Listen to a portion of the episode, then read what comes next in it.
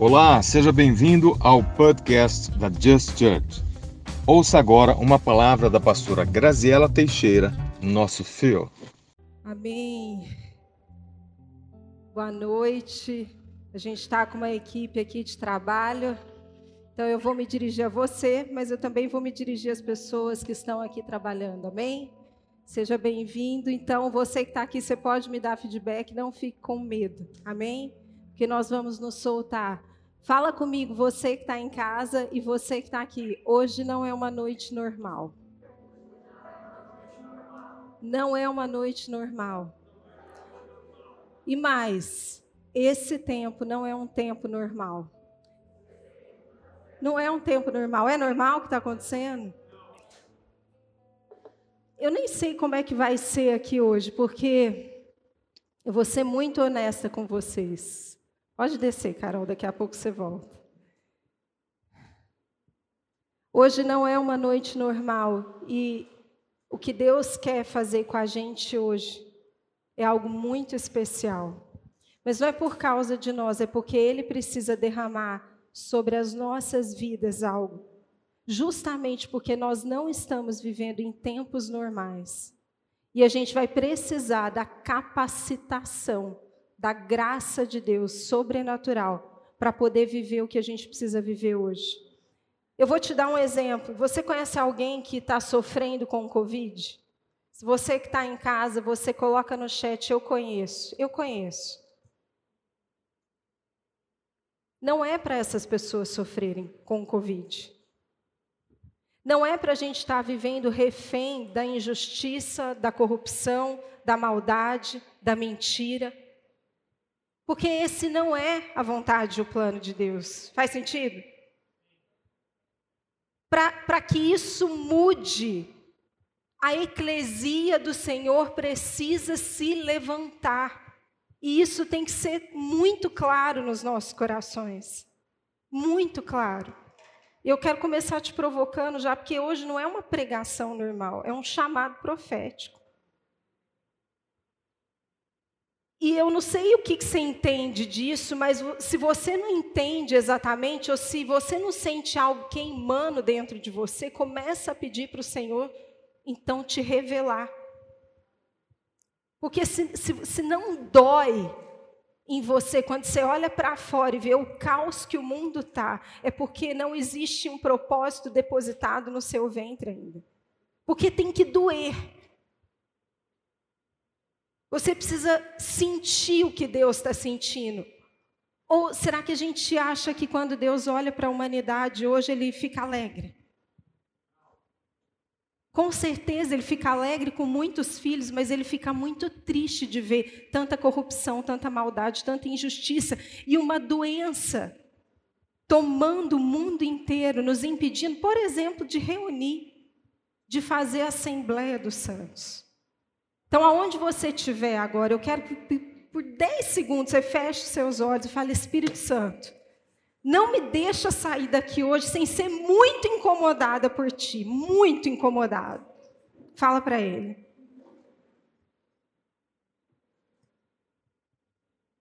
Amém?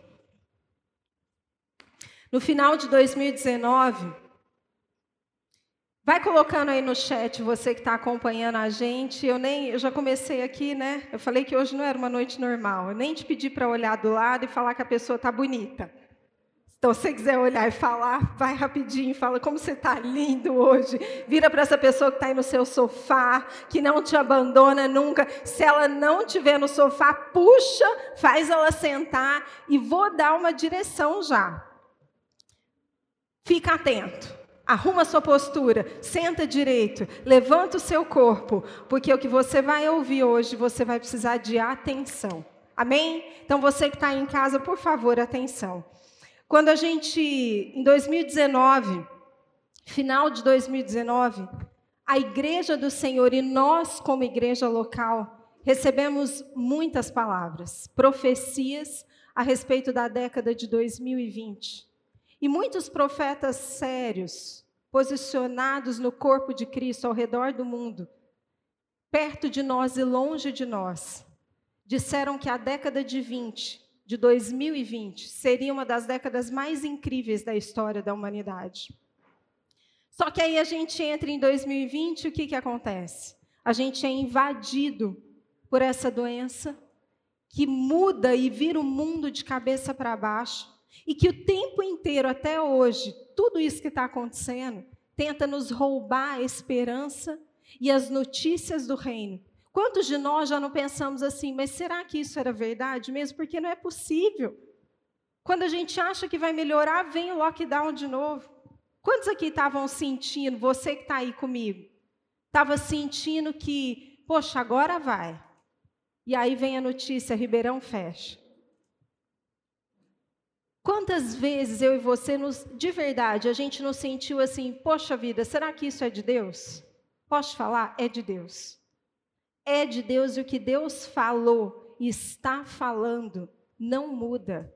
Não é uma doença, uma corrupção, um sistema maligno que vai derrotar ele, porque nunca derrotou. Amém? Só que ele precisa que o povo dele esteja alinhado. Fala comigo, escreve aí, você que está comigo online, alinhado.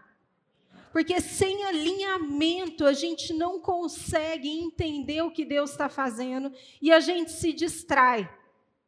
E é muito, muito importante. Deus já sabia que eu e você estaríamos vivos hoje. Nesse tempo, mais do que nunca a gente vai precisar ser intencional. Mais do que nunca. Não é uma reunião comum hoje. Eu quero que você grave isso. E aí, há duas semanas atrás, mais ou menos, o Senhor começou a falar comigo sobre gravidez. Mulheres, se preparem.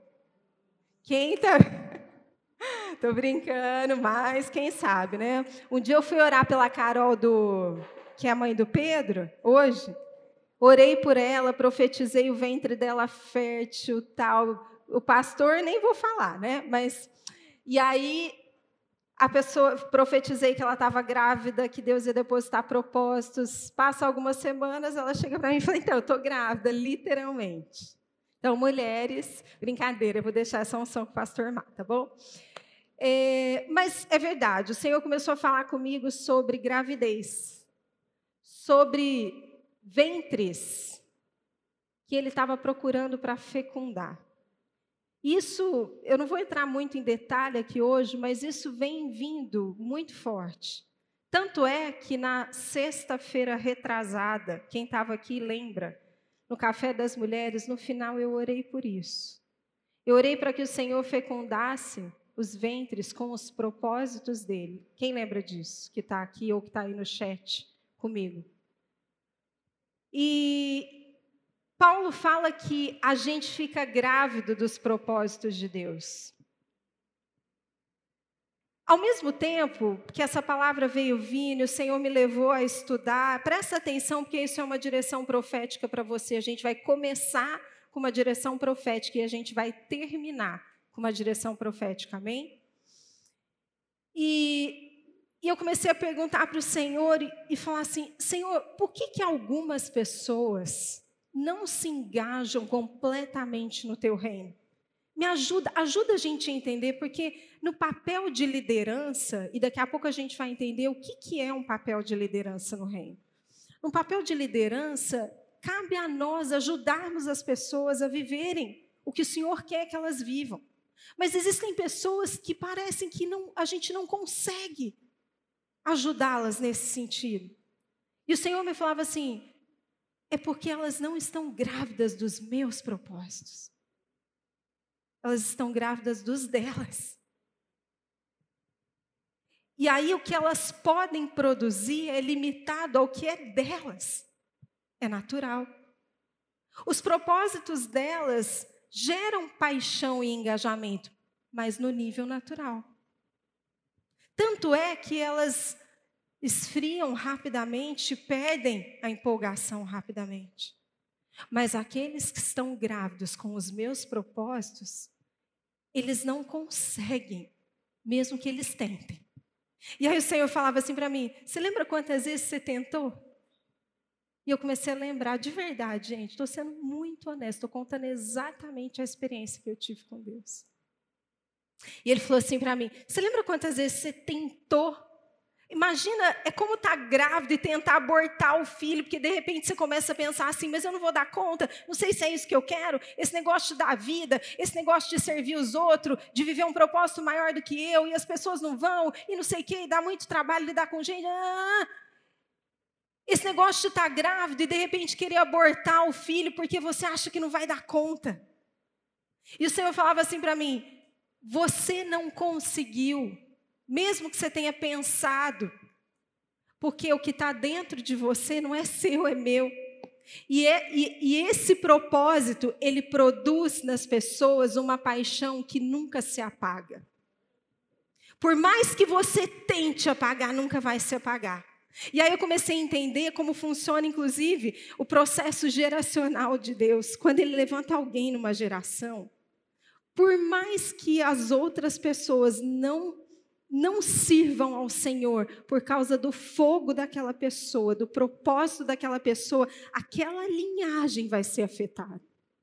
E ele vai levantar alguém, mesmo que seja lá na frente, mas ele vai levantar porque ele já marcou aquela geração. E aí o Senhor me falava isso, ele falava assim: quando eu deposito aquilo que eu desejo, a minha vontade, quando eu encontro ventres santos, puros, desejosos dos meus planos, o Espírito Santo vem e ele deposita aquilo que eu desejo dentro das pessoas. Por isso que, de repente, você começa a sentir um desejo ardente de fazer algo. Você começa a se sentir incomodado e você começa a abrir mão das coisas que talvez eram só suas. Esse pode ser um sinal. E aí eu perguntava para o Senhor, tá, como é que a gente faz então para que as pessoas sejam engravidadas? Porque a natureza clama a manifestação dos filhos de Deus. E a terra só pode ser transformada quando os filhos de Deus derem a luz aos planos de Deus. A natureza clama, mas ela por si só não pode produzir os propósitos. Por isso que ela clama, geme, porque ela aguarda a manifestação de quem? Dos filhos de Deus. E aí o Senhor me falava assim: a fecundação vem pelo avivamento. É quando o Espírito Santo batiza vocês pelo avivamento, é esse batismo que deposita dentro de vocês os meus propósitos. Aí ele falava assim para mim: lembra dos avivamentos anteriores? Começa a lembrar aquilo que você conhece. Eu falei: lembro. Eu lembro da Rua Azusa. Eu já estudei sobre isso. O que, que aconteceu depois? As pessoas foram batizadas pelo Espírito Santo foram fecundadas pelos propósitos de Deus. Não era só uma reunião de tremedeira. A tremedeira vem porque quando o Espírito Santo batiza, a gente não aguenta a eletricidade, a glória, o que ele carrega. Porque a natureza dele faz tudo tremer. Mas mais do que isso é o que foi produzido dentro daquelas pessoas, porque depois elas saíam das reuniões coletivas e elas iam trazer mudança para a sociedade. Avivamento, reforma. Muitas reformas aconteceram após os avivamentos. Mas isso só é possível quando eu e você somos batizados pelo Espírito Santo com os propósitos e planos dele. Aí não tem nada que pode te parar. Não tem preguiça, não tem horário, não tem não tem como. Porque ele vai mexer com você. Amém? Amém. Fala para a pessoa que está do seu lado aí em casa também, fala assim: hoje não é uma noite normal.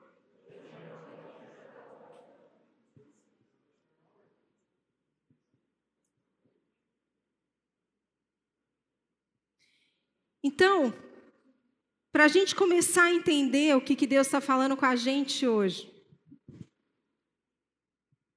o Senhor quer depositar em nós. Vocês estão aqui? Quem está comigo aí, coloca aí no chat. Estou aqui. Eu falei logo no início que você ia precisar de atenção. Amém? Então eu quero te pedir honre a atenção aqui nessa noite.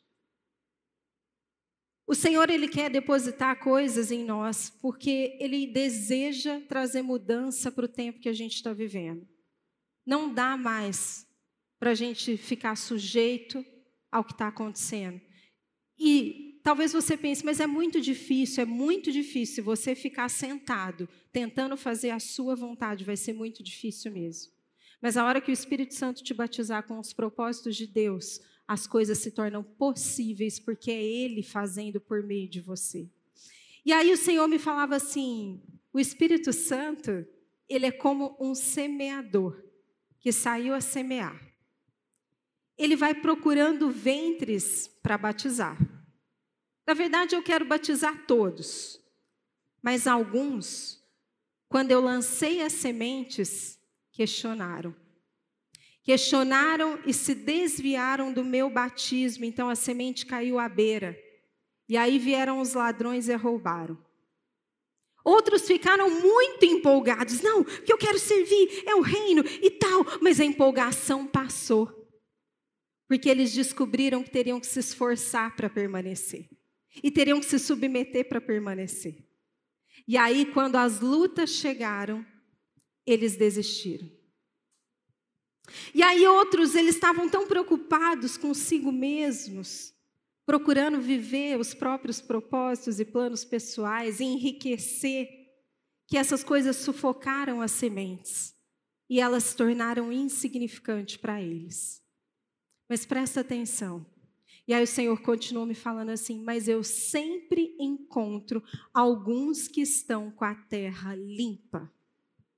Eu sempre encontro. Eu sempre encontro aqueles que têm um coração disposto. E olha só que engraçado. Esses ouvem o que eu falo e entendem. Porque eu só revelo os meus segredos para quem eu posso confiar. Por isso que Jesus falava em parábolas para uma parte das pessoas e para os discípulos ele não falava. Porque os discípulos eram aqueles que já tinham entregue as suas vidas e falado assim: Senhor, conta comigo para fazer a mudança nessa terra. Porque Deus não desperdiça as coisas dele com quem não tem compromisso. Mas ele me falava assim: eu sempre encontro esses que querem ouvir o que eu tenho a dizer.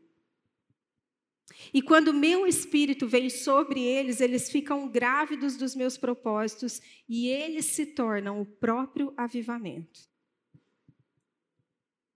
Precisa de avivamento no seu, ao seu redor? Coloca aí no chat se precisa de avivamento. Se você conhece algum lugar que está morto, que está sem vida, que os ossos estão secos e que precisa de avivamento.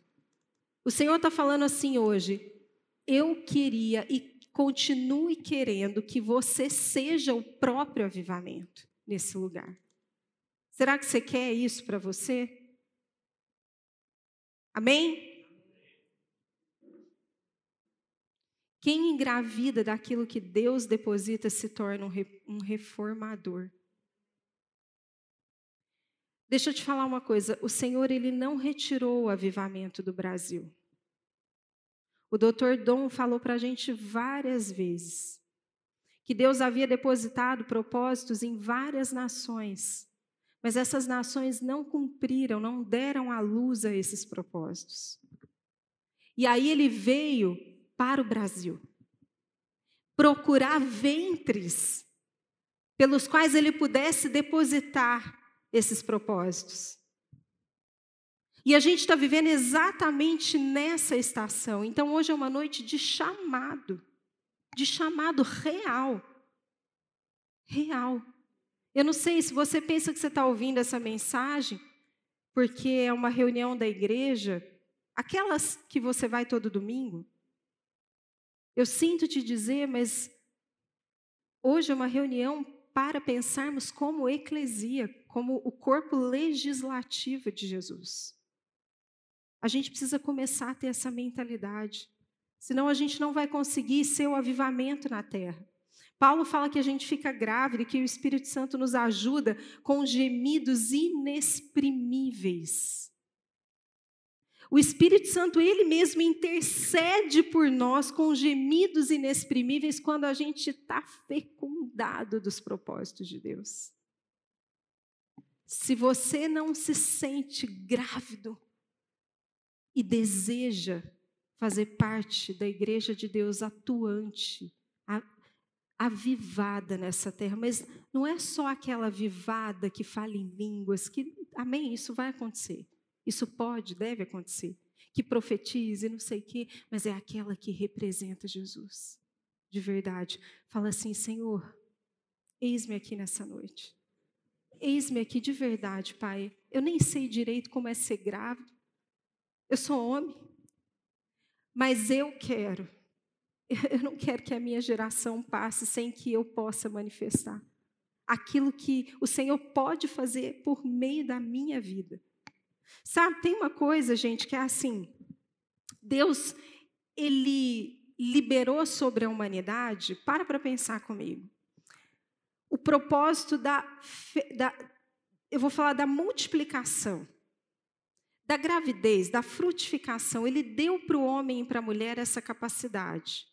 A partir daí, ele não controla isso. Ele colocou em nós o poder de nos multiplicarmos e as famílias foram enchendo a terra. E aí, para cada pessoa que nasce, é uma pessoa que nasceu no coração de Deus. Mas veja bem, a partir do momento que você nasce, você escolhe se você vai viver em parceria com Ele ou se você vai viver uma vida humana e natural, que todo mundo pode viver separado.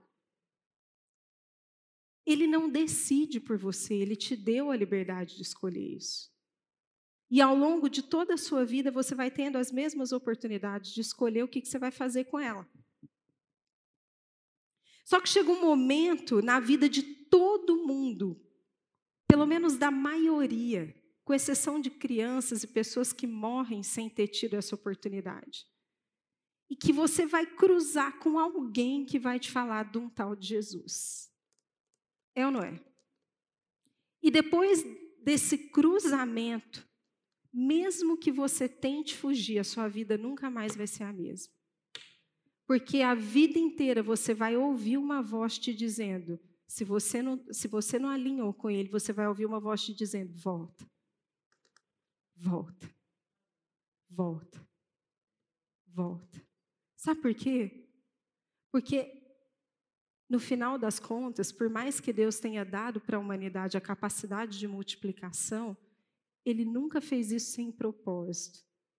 Não foi aquela coisa assim, sabe, às vezes da mãe irresponsável que vai ficar engravidando de um monte de gente, vai tendo filho sem pensar. Deus não é um pai irresponsável. Quando ele olha para mim e para você hoje, ele vê destino, ele vê futuro, ele vê propósito. Ele olha para mim, para você, e ele deseja que a gente seja despertado para a vontade dele. Agora mesmo no céu. Agora mesmo aqui ele está desejando. Eu, eu posso sentir ele falar assim: Ju, por favor, eu estou aqui, cara. Alain, Paula, Laís, sei lá, Laura, que eu vi que estava online. Acorda. Me ouve, eis-me aqui.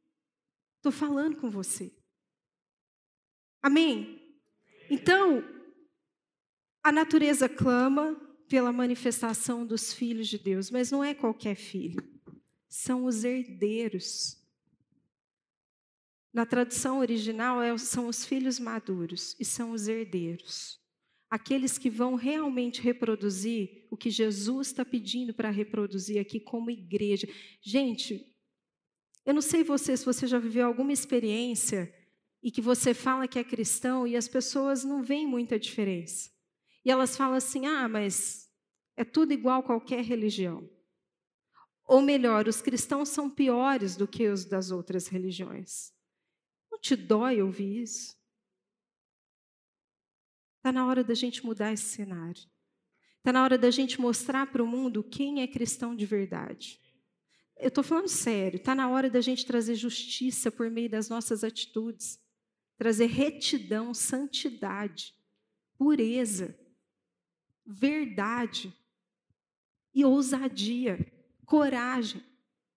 Está na hora da gente ser um discípulo de Jesus de verdade, se a gente quer ver essa terra mudada. Então, eu quero que você comece a prestar atenção agora, o que, que é que você precisa para se tornar um herdeiro? A gente está falando do que? De alinhamento. Escreve aí no chat, alinhamento. Você só pode ser um herdeiro. E vai fazendo as conexões. Deus vai depositar, Ele quer depositar dentro de nós. Quer nos fecundar e por isso Ele quer nos alinhar para que a gente possa ser batizado esses planos e propósitos dele. Amém? Porque sem o alinhamento, o meu ventre não está pronto para receber. Então, você só pode se tornar um herdeiro se você se conectar corretamente com as pessoas certas. Corretamente. A gente aprendeu por muito tempo que a gente precisa estar no lugar certo, com as pessoas certas, fazendo as, as coisas certas. Já ouviram isso? Então hoje eu vim te trazer algo a mais. Você precisa sim estar no lugar certo, com as pessoas certas, mas você precisa estar alinhado corretamente com essas pessoas. E isso vai além do fazer as coisas certas. A gente vai entender um pouco disso agora. O Chris Valaton, ele até fala que primeiro você tem que achar as pessoas corretas para então descobrir os seus propósitos. Eu falo que depois de achar as pessoas certas, você vai precisar estar corretamente alinhado com elas. E aí só então você vai discernir e vai viver os seus propósitos. Para mim tem um nível a mais que Deus tem me falado nesses dias. E ele começou a fazer uma retrospectiva da minha própria vida, da minha e do mar. Então não adianta você estar com as pessoas certas se você não estiver alinhado corretamente com essas pessoas. Provavelmente você vai ser daqueles que comem das migalhas que caem da mesa, mas não daqueles que sentam à mesa junto. Fala comigo, alinhados corretamente. E aí, de uma forma geral, Deus ele nos dá cinco níveis de conexões nas nossas vidas, porque a gente está falando de estar com as pessoas certas, alinhados corretamente. Anota aí cinco níveis de relacionamento: família, amigos, professores, mentores e pais espirituais. Qual que é o mais difícil da gente conseguir se alinhar? Pais espirituais. Por quê? Porque já é uma coisa super banalizada. E aí, o pior, a gente não tem interesse, não busca conhecer para entender da perspectiva de Deus o que é. E aí por isso a gente não acessa a revelação. Abre comigo em 1 Coríntios 4. Só que a gente, eu vou falar do jeito que o Senhor ministrou, porque o Senhor fala comigo de um jeito diferente do jeito que eu leio a Bíblia. E eu vou ilustrar exatamente como ele fala comigo. Em primeiro, primeiro eu vou te contextualizar. Em 1 Coríntios 4, Paulo ele está confrontando os coríntios sobre o que eles pensam dele, de Paulo, e ele também está ensinando como é que é ser um cristão de verdade. Como é que você deve se comportar? Então é mais ou menos assim que ele está falando para os coríntios: Filho, quando as pessoas falarem mal de nós, nós não fazemos o mesmo que elas fazem. Nós as abençoamos. Quando a gente for perseguido, a gente suporta. A gente não desiste na perseguição. Quando a gente for caluniado, a gente responde de forma amável. Filho, eu não estou querendo que vocês sejam envergonhados. Não é isso. Eu estou advertindo vocês porque eu vos amo. Porque eu tenho vocês como meus filhos amados. Ó oh, igreja de Coríntios, Ó Igreja Just Church Ribeirão Preto, vocês estão sendo advertidos hoje porque o Senhor ama vocês. Senão, Ele estaria só passando a mão na cabeça e deixando vocês levarem a vida de qualquer jeito. mas porque ele ama. E assim, se você é pai e mãe, você sabe que quando você precisa corrigir o seu filho é porque você o ama. E você não pode deixar ele desalinhado. Porque desalinhamento tem a ver com estar fora do caminho, fora do propósito, fora da onde ele deveria estar. Então você alinha, você corrige os seus filhos para que eles vivam bem. É ou não é? Não é assim que a gente faz quando é mãe? E Paulo continuava e Deus continua falando aqui conosco. E eu sei que vocês, presta atenção. Ou era que temos professores, mentores virtuais? Eu sei que vocês têm muitos professores, mentores, e eu acrescentei aqui, a maioria virtuais, hoje em dia. São aqueles que têm milhares de seguidores, têm muita visibilidade. Mas visibilidade não tem a ver com autoridade espiritual. Vocês têm muitos mentores, professores, alguns até presencialmente, mas vocês têm poucos pais. Paulo falando para os coríntios e Deus falando com a gente hoje. Deixa eu contar uma coisa para vocês. Somente os pais podem dar a vocês o que eu dou, por isso me imitem e honrem o que eu estou ensinando a vocês. Vocês querem uma prova disso, Coríntios? Just Church. Eu vou enviar a vocês o meu filho Timóteo, alguém que vive o princípio da paternidade, se comporta exatamente dessa forma, porque ele vai lembrar vocês de como se viver dessa maneira. E essa semana Deus falava comigo que ele vai levantar no nosso meio Timóteos, verdadeiros filhos,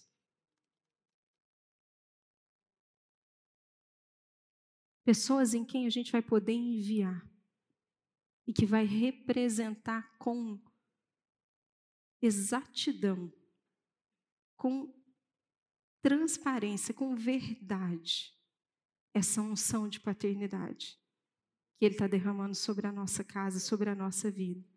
Então, Paulo está falando: acorda, gente. Vocês estão procurando muitos conselhos, gente, mas eles são tutores, professores, vão ensinar coisas boas. Mas só na paternidade que a revelação do destino de vocês pode ser encontrada.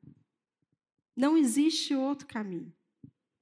Só na paternidade, é no nível. Eu vou te provar isso. Você lembra de Elias e Eliseu? Elias foi o herdeiro, Eliseu foi o herdeiro de Elias. Mas antes dele receber o manto de Elias, ele andou com Elias numa relação de paternidade. Você lembra de Josué e Moisés? Abre comigo em Êxodo 17, de 8 a 13. Então vieram os amalequitas e atacaram Israel em Refidim. Com isso Moisés ordenou a Josué: escolha alguns homens e vá lutar contra os amalequitas. Amanhã eu estarei no alto do monte e o bordão de Deus estará na minha mão. Josué fez como Moisés lhe havia ordenado e lutou contra os amalequitas. Porém, Moisés, Arão e Ur subiram para o alto do monte. Deixa eu começar a chamar a sua atenção aqui para uma coisa algumas coisas importantes.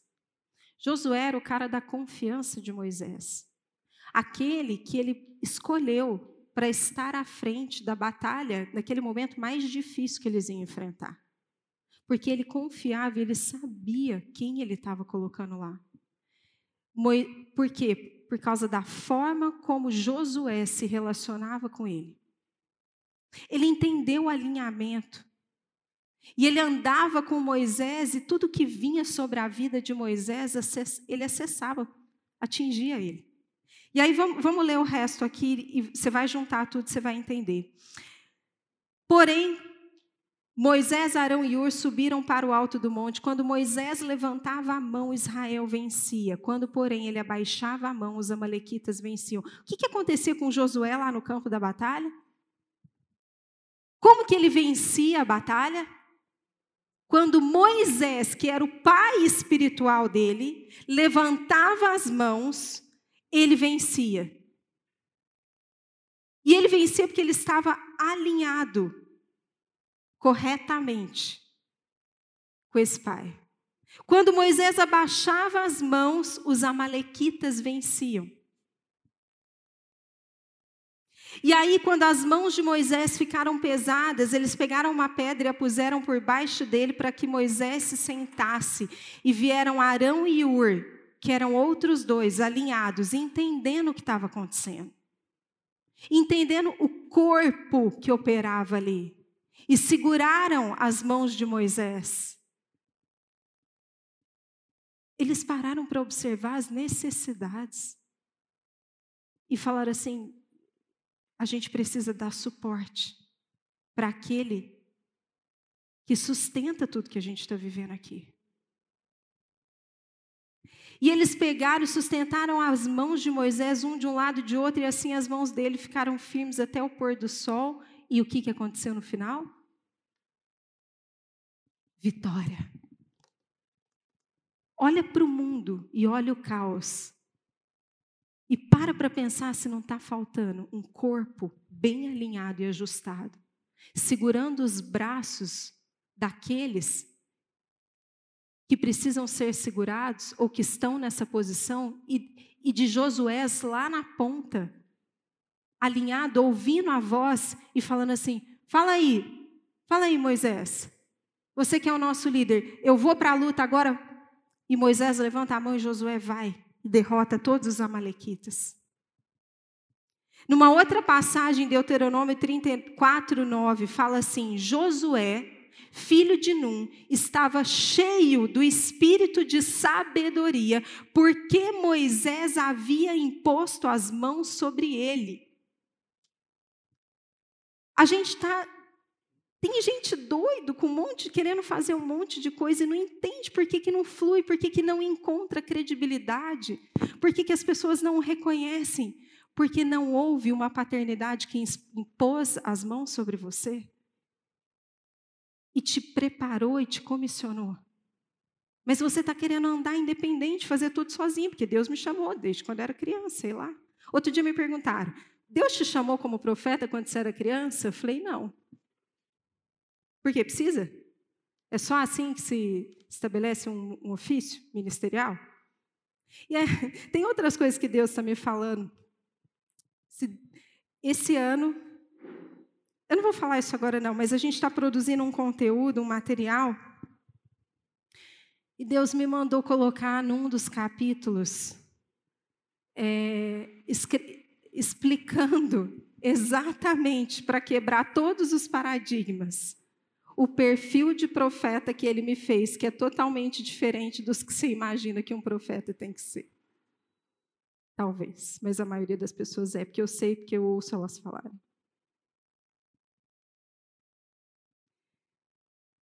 Josué serviu Moisés primeiro. E por causa do coração dele, Moisés o reconheceu e o promoveu, porque a paternidade, ela te traz alinhamento, te traz provisão e te traz promoção. Só que você precisa estar alinhado corretamente. E aí a Bíblia diz aqui nesse versículo que assim os filhos de Israel lhe deram ouvidos e fizeram como o Senhor havia ordenado a Moisés. Os filhos de Israel deram ouvidos a Josué. Josué não era ouvido antes, gente. Ele não era famoso, não era conhecido. Ele foi conhecido porque primeiro ele honrou aquele a quem ele deveria honrar. E aí, por causa da honra que ele depositou na vida de Moisés, Deus o honrou perante depois toda a tribo de Israel. Fala para a pessoa que está do seu lado aí agora, fala assim, alinhados corretamente. Fala corretamente.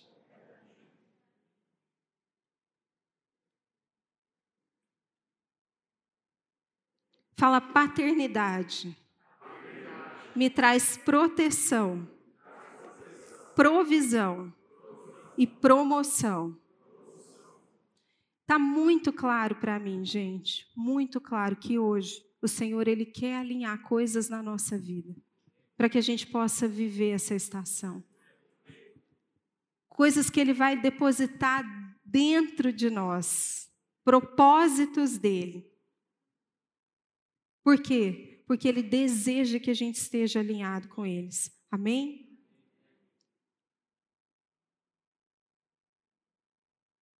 Então vamos entender o que é alinhamento para a gente começar a caminhar aqui para o final.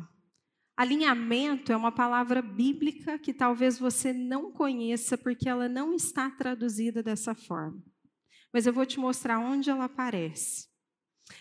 Pensa comigo, quem tem carro aqui? Coloca aí no chat quem tem carro aqui que está aqui com a gente hoje, levanta a mão.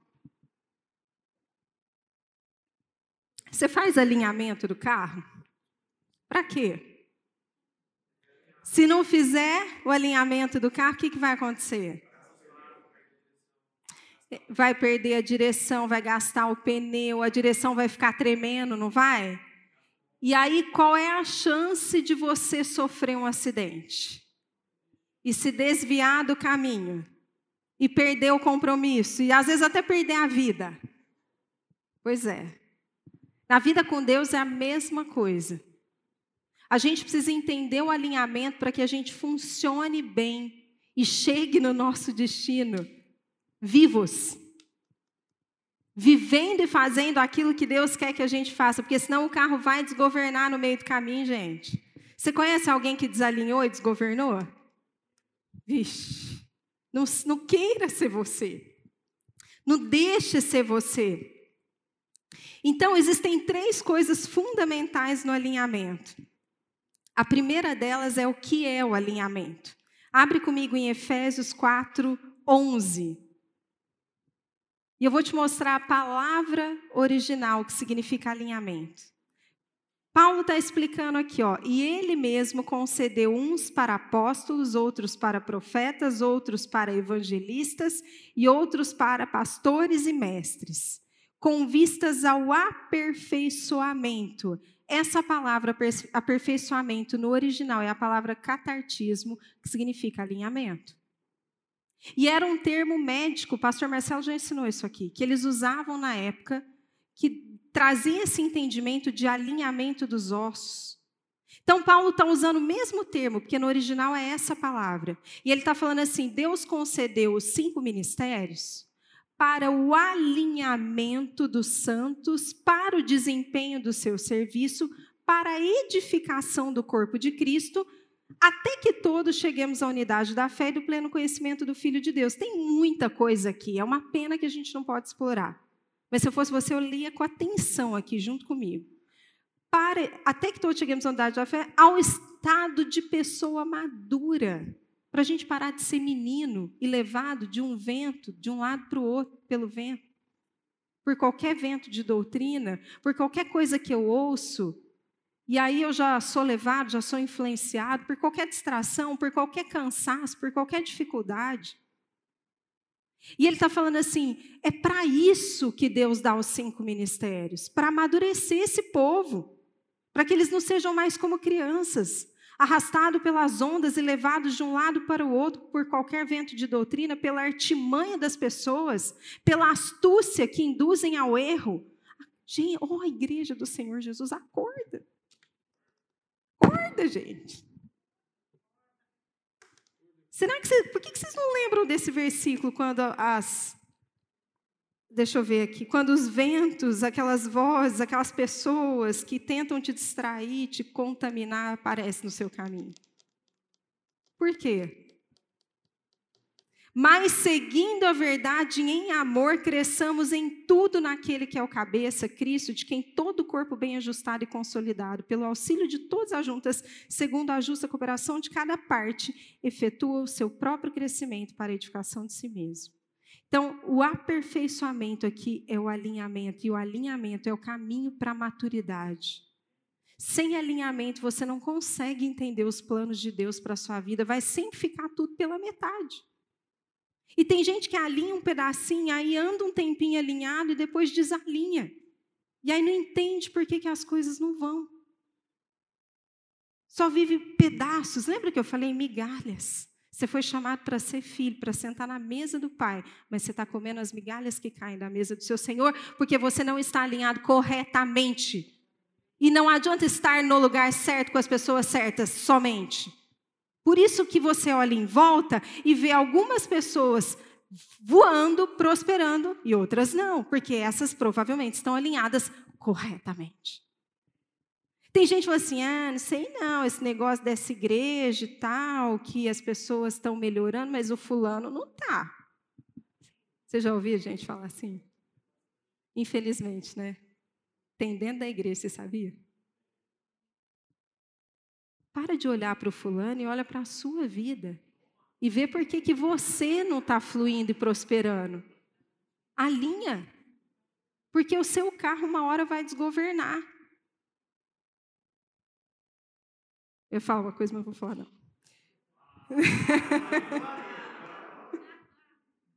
Então, ó, gravem isso. O alinhamento evita dores. Tem muita gente sofrendo dores desnecessárias porque é teimoso, gente. É teimoso. Não recebeu correção dos pais, aí vem para a igreja aí, né? Tem que ser corrigido pelos pastores, mas não é teimoso, resiste uma correção que eu vou te falar.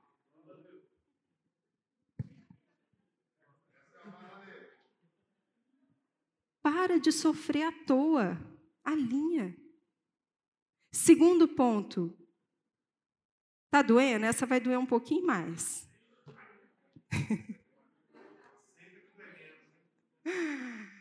A gente, eu vou falar bem formal, nós não somos todos iguais. Hum, que heresia é essa que essa mulher está falando, né? Na teoria da igualdade, todo mundo é igual a todo mundo, todo... Deixa eu te falar uma coisa: quando Deus fala sobre não fazer acepção de pessoas, Ele não está falando que todo mundo é igual, Ele está falando que todos nós temos valor perante os olhos dele. Mas nós não somos iguais. Ô, oh, glória, aleluia, né? Nós não somos todos iguais, e isso a gente está brincando, mas existem dois aspectos que eu quero chamar a sua atenção aqui hoje. O primeiro, não é à toa que Paulo usa a analogia de um corpo. Então, se você é o dedo, para que, que você serve se você não estiver ligado na mão? Nada. Pode jogar fora. Se você é o pé, para que, que você serve se não tem um corpo para você carregar? Se você é ouvido e acha que está ouvindo de Deus, para que, que você serve se você não está ligado na cabeça que pensa? Se você é a boca, para que, que você serve se você não está no rosto? Está fazendo sentido? Então, um aspecto é esse: somos diferentes, funções diferentes. Deus nos fez assim, a multiforme graça, sabedoria dele né, incrível, maravilhoso, ele faz cada um de um jeito, e isso é a beleza do corpo. Mas precisa de entendimento e de revelação, não é um papo humanista, gente. Para de ser humanista. Ai, todo mundo é igual. Não, não é. Não é igual e não é igual em na perspectiva espiritual. Eu vou mostrar isso para vocês. Essa teoria da igualdade tem confundido muito o nosso entendimento. Sabe por quê? Porque a gente deixa de reconhecer quem é a pessoa que está do nosso lado. E a gente deixa de reconhecer qual é a autoridade que está na nossa vida. E a gente deixa de reconhecer que manto que vem sobre nós.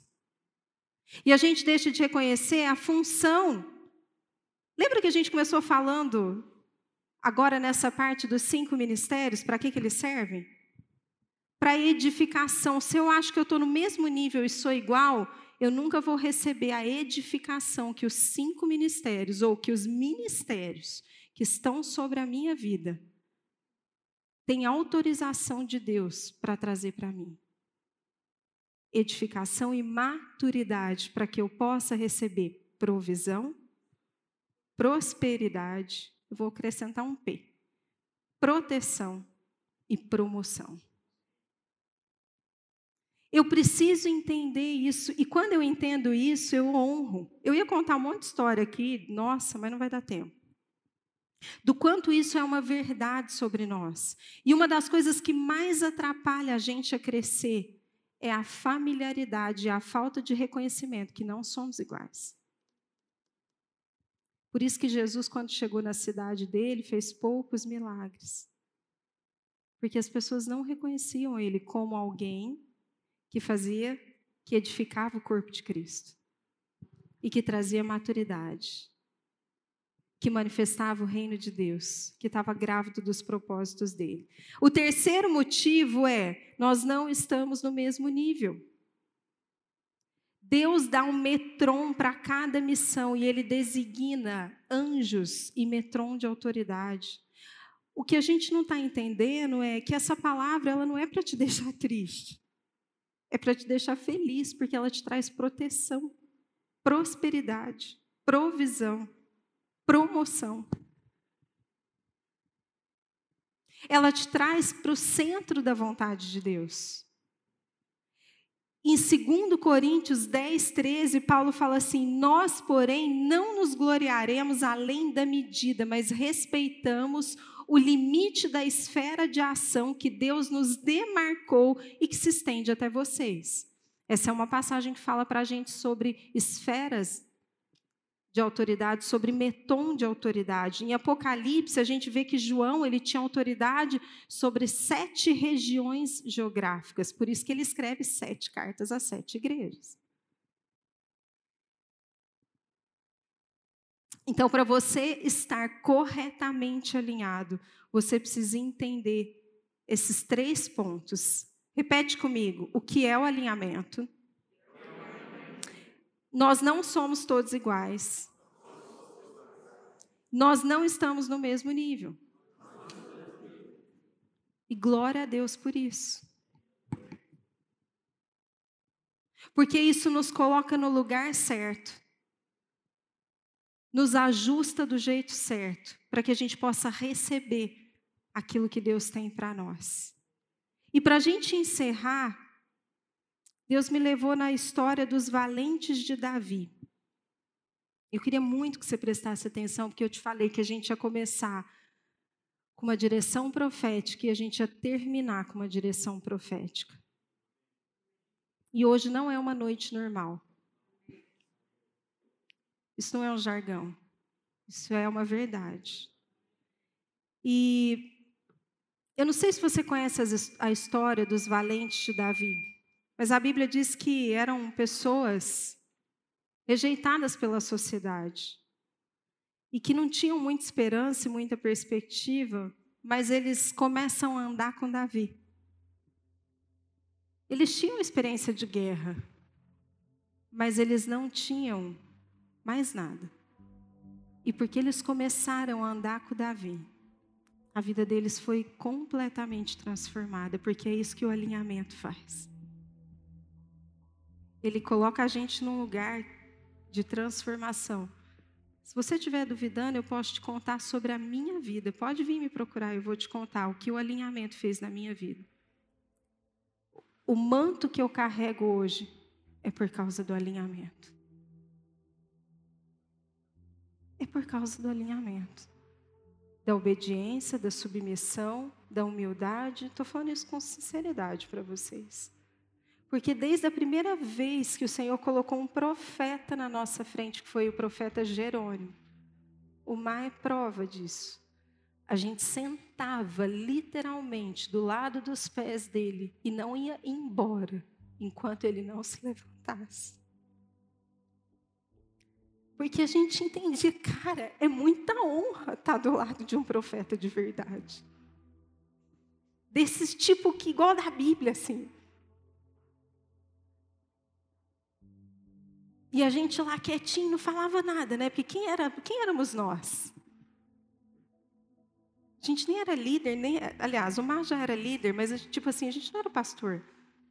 E a gente sentava e comia o que ele falava, literalmente, anotava tudo, tudo, quietinho, não ficava querendo mostrar que a gente sabia alguma coisa, a gente só recebia, recebia, recebia, e servia, e levava água, e carregava a Bíblia dele, e perguntava se tinha. Eu estou falando sério se tinha alguma coisa que a gente podia fazer.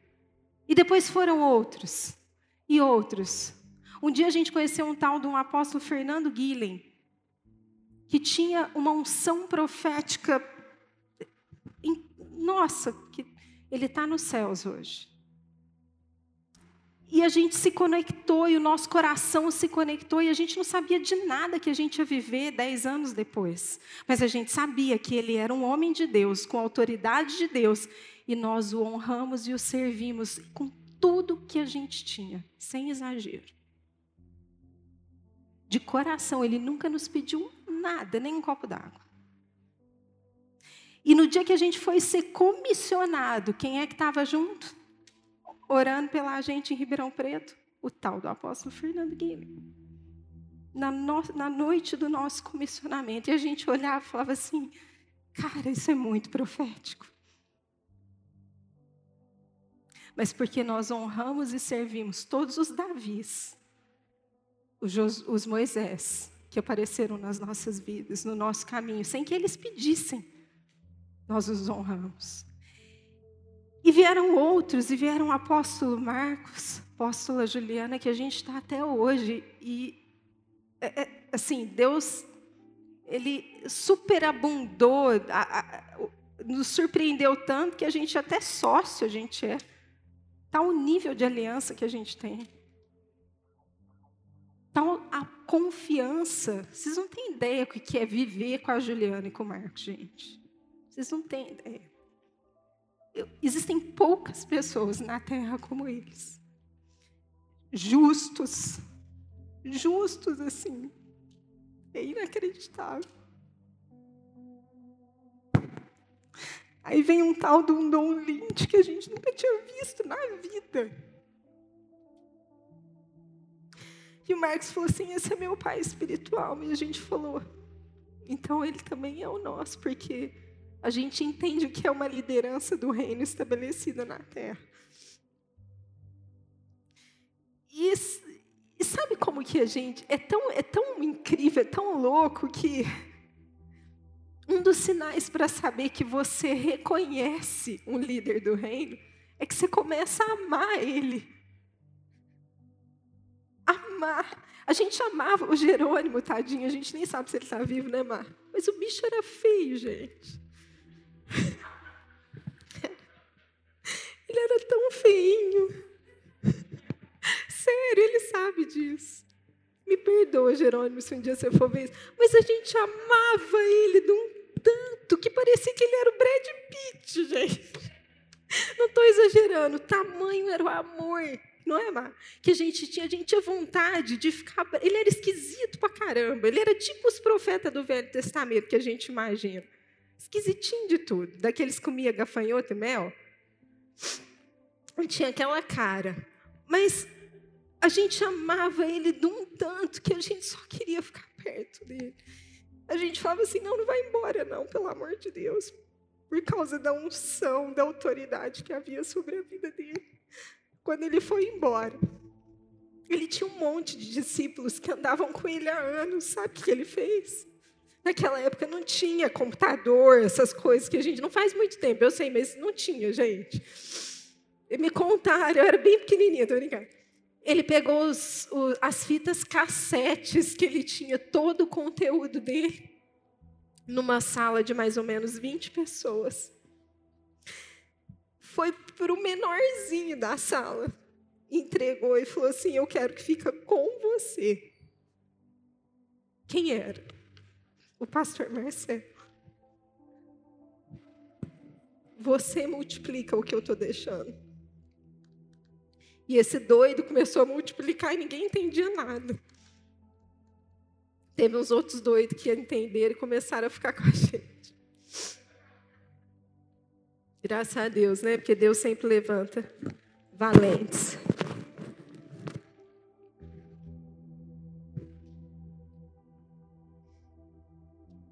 Foram muitas histórias desse tipo. A gente honrou líderes que a gente sabia que não eram nossos pais espirituais, mas que naquele momento eram líderes na nossa vida. E a gente os honrou como pais espirituais. Eu te falei que hoje não era uma pregação. Porque hoje é um chamado. Chamado, gente. Alinhamento correto. Para de fugir. Amolece esse coração. Se submete. Submissão não é coisa ruim. Isso é o que o humanismo traz para a gente. Porque um pai de verdade, ele protege, ele dá carinho, ele dá amor, mas ele confronta porque ele ama, mas ele não te controla. Porque o amor verdadeiro não controla as pessoas, mas corrige. Só que você só vai crescer se for corrigido.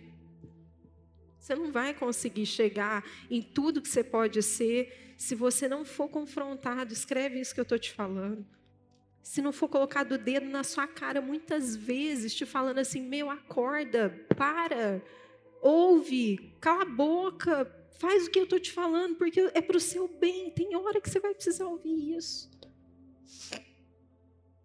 Mas é por amor. Se você está com as pessoas certas, você precisa confiar nisso. Agora, se você tem dúvida se são essas pessoas, então eu te aconselho que você busque a convicção, sim. Mas se você está com as pessoas certas, entenda quem elas são na sua vida. E aí, eu vou terminar com a história dos valentes de Davi, porque é muito forte. E o Senhor me falou que Ele vai levantar aqui nessa casa pessoas com nível de aliança com a gente, como os valentes de Davi. A Bíblia diz assim: Eis a lista dos valentes de Davi. Davi estava naquele momento da vida dele, esse era o momento em que Saul já tinha morrido, ele passou anos sendo perseguido pelo rei Saul. Ele já tinha recebido a profecia de que ele seria o rei de Israel. Mas ele estava no momento ainda de muitas guerras. E aí, a gente vai ler só essa parte. Eis a lista dos valentes de Davi: Jazobeão, Aquimonita, o principal dos trinta. Este brandiu a sua lança contra trezentos homens. Vai prestando atenção, porque tem detalhes aqui, eu vou dar ênfase, mas que são muito importantes e que tem a ver com o que Deus está falando conosco hoje. Este brandiu a sua lança contra trezentos homens e os matou de uma só vez. Olha a capacidade e o poder que tem esses valentes de Davi. Depois dele, Eleazar, filho de Dodô, o Aoíta, que era um dos três valentes.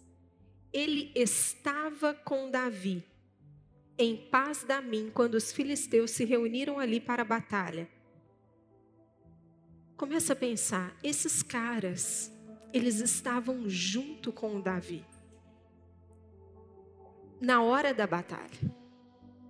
Eles estavam junto com Davi, na hora da batalha.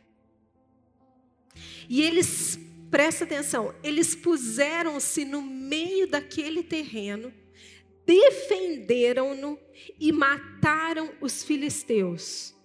Esses caras iam para a guerra com Davi e eles colocavam a própria vida na frente para salvar o rei Davi. Por quê? Porque Davi tinha uma promessa, uma profecia, um chamado para ser cumprido e eles entenderam isso. E eles falaram assim: nós todos só seremos abençoados se esse cara for para o lugar que ele precisa estar. Ele precisa ser colocado como rei. Só que se ele morrer, ele não vai chegar lá. Todo mundo vai perder. Então a gente vai dar a nossa vida para ver a vida desse cara chegar onde ele tem que chegar. E eles se puseram no meio daquele terreno e mataram os filisteus. E o Senhor efetuou grande livramento. Três dos trinta chefes, no meio dos trinta tinham três. Jesus também tinha três. Três que eram os mais chegados de Davi, os mais poderosos. Eles desceram a rocha para falar com Davi na caverna de Adulão, e o exército dos filisteus tinha acampado no vale dos Refaíns. Vai imaginando o cenário. Eles estão cercados pelos inimigos, amedrontados, por um lado, porque a gente é humano, fica imaginando, é um, é um cenário de guerra. A gente é brasileiro, a gente nunca viveu isso, a gente não tem muita noção né, do que, que é. Mas você já assistiu o filme. Começa a imaginar isso. Nessa época, Davi estava na fortaleza e a guarnição dos filisteus estavam em Belém. Davi suspirou e disse: Quem me dera alguém trouxesse um copo de água para eu beber. de preferência daquele do portão de Belém, daquele poço lá. Eu estou com sede. E esses caras que estavam junto com Davi, porque eles estavam juntos, eles sabiam discernir as necessidades dele. Eles estavam junto de verdade. Tem muita gente andando junto para se promover, preocupado só com o seu próprio chamado, mas não entendeu que só vai ser posicionado quando servir primeiro. Então aqueles três romperam pelo acampamento dos filisteus. Imagina, esses caras eles entraram no meio do acampamento dos filisteus para pegar um copo de água para Davi. Do poço que ele pediu. Voltaram com o copo de água e falaram: Toma aqui, Davi. E ele falou: Não, não posso nem beber essa água. Tamanho era o nível da aliança, da profundidade que eles tinham. Ele falou: Como é que eu vou beber uma água de pessoas que arriscaram sua própria vida para me trazer essa água. Sabe o que eu vou fazer com essa água? Eu vou entregá-la ao Senhor como uma oferta, como uma honrando a nossa amizade, a nossa aliança, a nossa parceria, quem a gente é junto. E ele não a quis beber, e ele fez isso, mas a derramou como libação ao Senhor. E ele disse: Longe de mim, ó meu Deus, fazer tal coisa. Beberia eu o sangue dos homens que lá foram colocando em risco a sua vida? Pois arriscando a sua vida trouxeram, e assim não a quis beber. São estas as coisas que fizeram os três valentes. Esse é o nível de aliança que o Espírito Santo quer derramar no nosso meio. Eu tenho certeza, gente, como Deus fala comigo sobre conexões, alianças verdadeiras. Eu vivo isso. Posso dizer para vocês que eu vivo isso.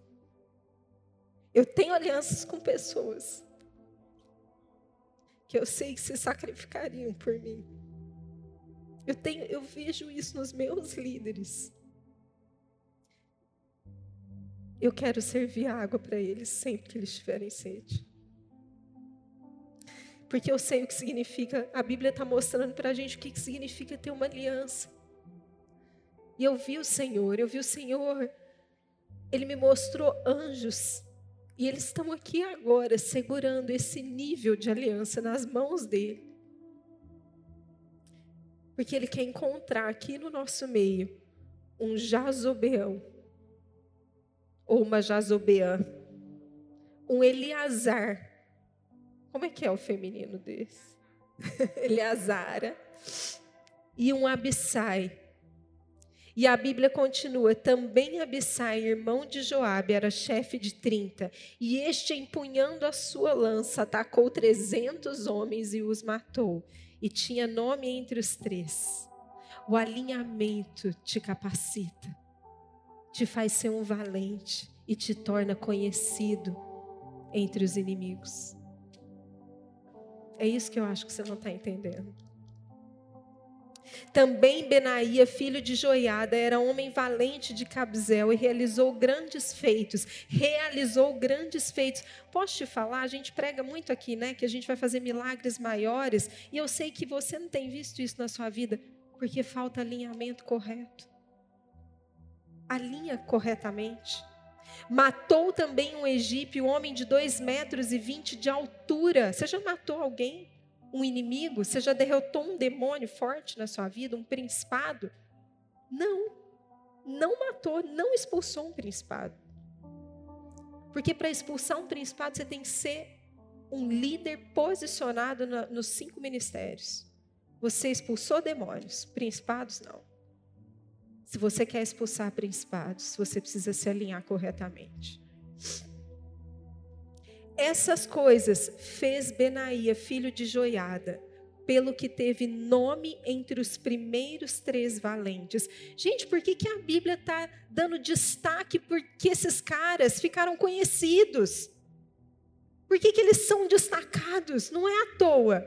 Porque Deus está ensinando algo aqui, Ele está ensinando um princípio, Ele está ensinando um propósito. Ele está falando assim: deixa eu te contar o que, que acontece com quem andou com Davi corretamente serviu Davi corretamente. Quem são esses caras? Os nomes deles estão na Bíblia, nas Escrituras sagradas.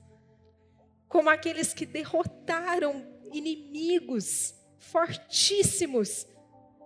E, e às vezes a gente fala assim: vamos servir as crianças porque a gente não sabe quem são eles amanhã. Deixa eu te falar. Deus já falou coisas aqui que a gente já sabe quem são as pessoas. Só está faltando a gente preparar o caminho para que elas cheguem lá.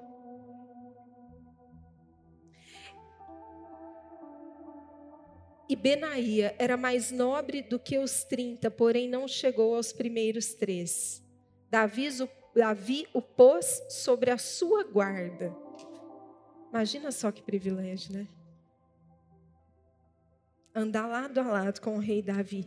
E aí depois, esse capítulo, ele continua contando o nome desses caras, dessas pessoas, dos conhecidos, valente de Davi.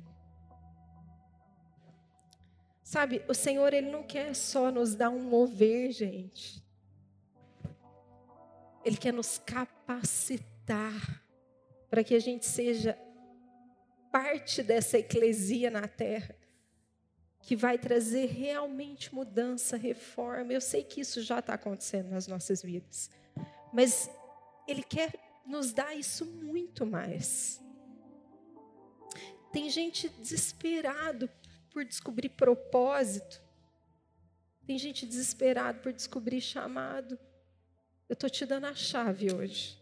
Se alinha corretamente e deixa as coisas acontecerem naturalmente. A gente nunca serviu projetando ganhar o que a gente tem hoje. Eu te falo, diante de Deus, pode cair um raio na minha cabeça.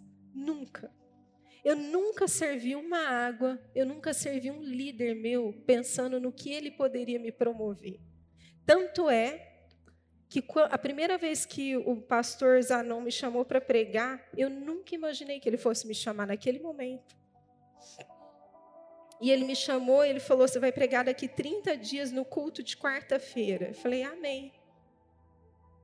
Eu, eu recebo. O que, que você quer que eu fale? E ele falou assim: Você vai falar sobre a lei do reconhecimento. Eu falei: Amém. Eu vou seguir a sua direção. E aquele dia eu subi. Quem estava lá? Você estava?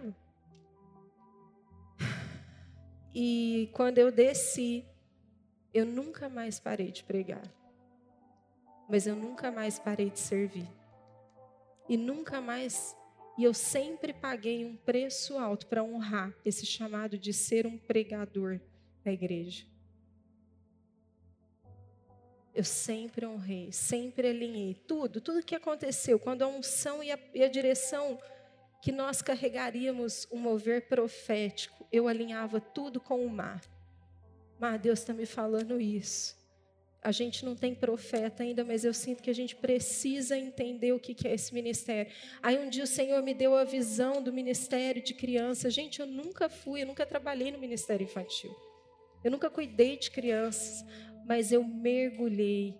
Eu mergulhei, eu honrei aquela visão, eu me entreguei, eu fui fazer o que era para ser feito. Eu fui servir as crianças, eu, eu fui estudar e eu gerei esse ministério. E hoje ele está aí, com pessoas melhores do que eu, fazendo coisas maiores do que eu fiz. Estou falando isso de verdade, muito maiores. Muito melhores. Uma equipe que não dá para acreditar em termos de, de, de unção, de dedicação, de qualidade. Mas tudo que eu fazia estava alinhado, era para cumprir um propósito e me pedia para que eu doasse a minha vida para aquilo. E Deus me falava assim: você não vai ficar aí. Mas eu falava, mas gente, eu falava assim: tá bom, mas enquanto eu estiver aqui, eu vou ser a melhor professora, a melhor líder desse ministério. E, e do fundo do meu coração eu posso dizer que eu fui.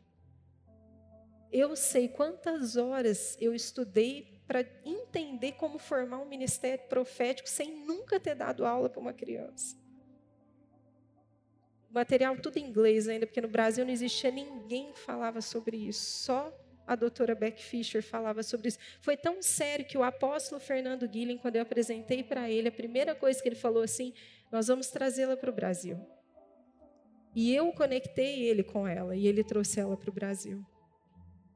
E depois ele me pegou e falou assim: agora eu vou te mandar para as igrejas do Brasil e você vai treinar os líderes sobre o ministério profético para crianças. Ah, mas imagine, eu não cuido de crianças, não gosto de crianças, nunca trabalhei com crianças, não é o que Deus tem para mim.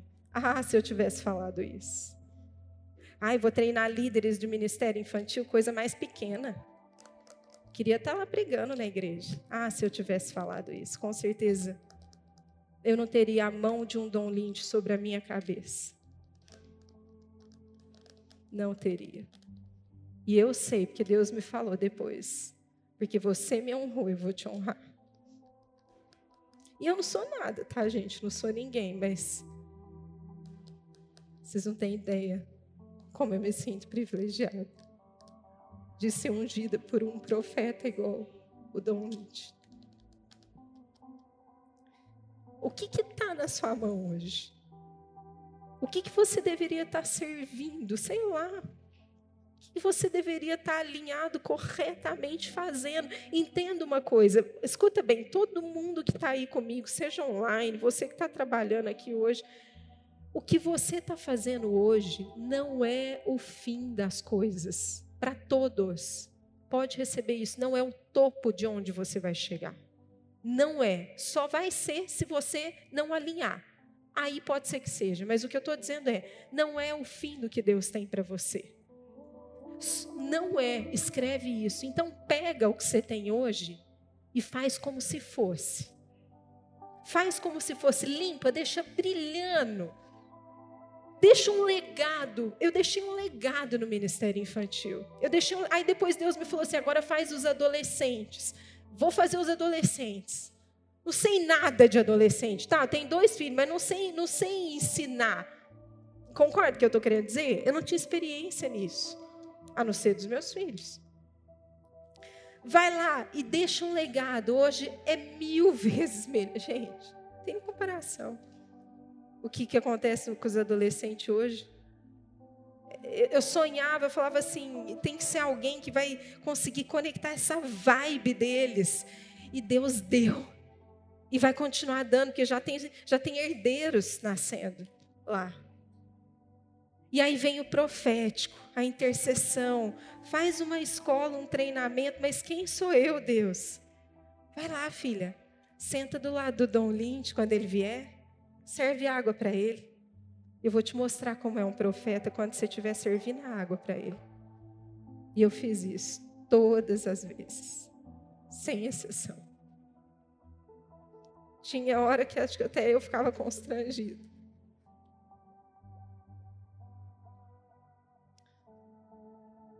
E a gente serviu com o nosso melhor. Porque um dia eu li na Bíblia isso também.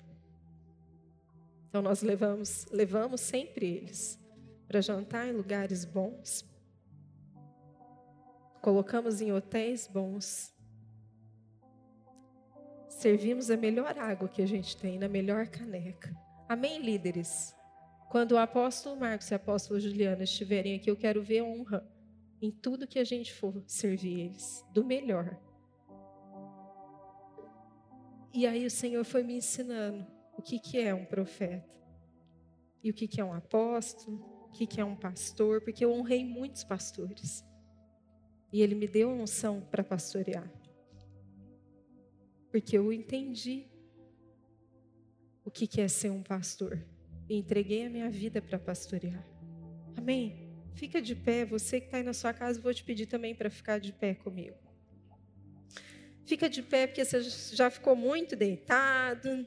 Aumenta o som para você sentir um pouco da atmosfera do que está acontecendo aqui.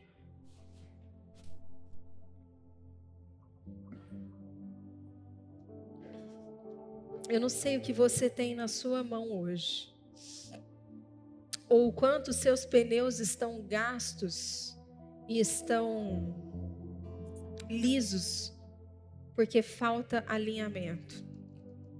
Talvez você, olha aquelas, vou fazer uma analogia daquelas bem aqueles jargões, mas eu vou fazer. Talvez você seja uma Ferrari. Talvez você tenha um chamado de um dos cinco ministérios. Mas você está funcionando que nem um Fusquinha. Ou a sua Ferrari está desgovernada, ou vai ficar. Porque você não anda de forma alinhada e correta. Mas hoje o Senhor está te chamando. Porque Ele quer levantar valentes de Davi, pessoas que têm coragem de viver um nível de aliança tão verdadeiro. Gente, para de ser crente que faz contrato. Ficou ofendido, quebra o contrato. A gente nunca vai sair desse nível de manifestação do reino na terra sendo crente que fica ofendido desse jeito, que quebra contrato toda hora. Ah, pelo amor de Deus, gente. Vem conversar com a gente que nós vamos ensinar vocês, porque para de falar do seu pai, da sua mãe, do seu passado. Vai ser adulto. É sério isso. Se você teve um passado ruim, busca ajuda, mas. Cara, Deus está te chamando para representar Ele. Ele não pode pôr uma criança mimada, ofendida, que toda hora quebra contrato. Ele está chamando gente que tem coragem de fazer aliança. E aliança é incondicional. Não depende da condição, não depende do que você recebe. Você quer ser reconhecido? Vai promover quem está acima de você e você vai ser promovido. Porque é isso que a gente vê na Bíblia, padrão que a gente vê na Bíblia. Elias, Eliseu, Josué e Moisés, Davi, os valentes dele, quando o rei Saul parou de honrar e servir o profeta Samuel, Deus tirou ele de cena. Ele foi procurar os tutores e mentores. Deus falou para ele: só ouve Samuel. E ele, o que, que ele fez? Foi ouvir os tutores e mentores dele, os profetas ambulantes que não andam alinhados com ninguém. E aí Deus falou: Saul, você fez a maior besteira da sua vida. Agora eu vou ter que levantar Davi no seu lugar. Então, feche seus olhos. Eu não sei o que, você tem para falar com ele. E, sabe, tem coisas que Deus precisa derramar dentro de nós. Ele está procurando ventres que são puros, santos e que estão alinhados corretamente com o corpo de Cristo. Se é um corpo, não dá para andar sozinho, porque uma perna, uma boca ambulante, tá desalinhado, gente. Pelo amor de Deus, é óbvio. Então, se posiciona, faz o que você tem que fazer, alinha, serve, serve, serve. Jesus fala que aquele que mais serve é o maior no reino de Deus. Hoje uma lavou as roupas tudo, fez almoço, lavou a louça, chegou lá, é, porque eu fiz não sei o quê. Falei, dá glória a Deus, você vai ser o maior aqui em casa, uai. Você que é o que mais serve. Você não quer ser o maior no reino? Então faz todos os serviços de casa, não é? Amém? Mas é isso. Amém? Levante seus braços, adore o Senhor. Você que está em casa, levante os seus braços, adore, se entregue, fale com Ele, fala: Senhor, peça perdão. Se tem pecado na sua vida, confessa, abre a sua boca, pede perdão. Faz, toma a decisão que você precisa tomar hoje, porque Deixa eu te falar uma coisa. A natureza está desesperada, aguardando os filhos maduros de Deus. Não os meninos. Os meninos não têm condição de mudar as coisas. Está aguardando os filhos maduros. A natureza por si só não pode produzir os propósitos. Só os filhos podem. Mas só os filhos maduros podem. Então, hoje é um chamado para que você seja um filho maduro entra no alinhamento correto e daqui a alguns anos você vai comemorar muitas coisas na sua vida. E aí você vai lembrar desse dia e vai falar: um dia eu recebi essa profecia sobre o meu destino e eu me alinhei. eu segui firme. E as coisas na minha vida, eu comecei a ver a manifestação da vontade de Deus fluir como rios de águas vivas. Cadê o rio? Põe o rio aqui. Como rios de águas vivas.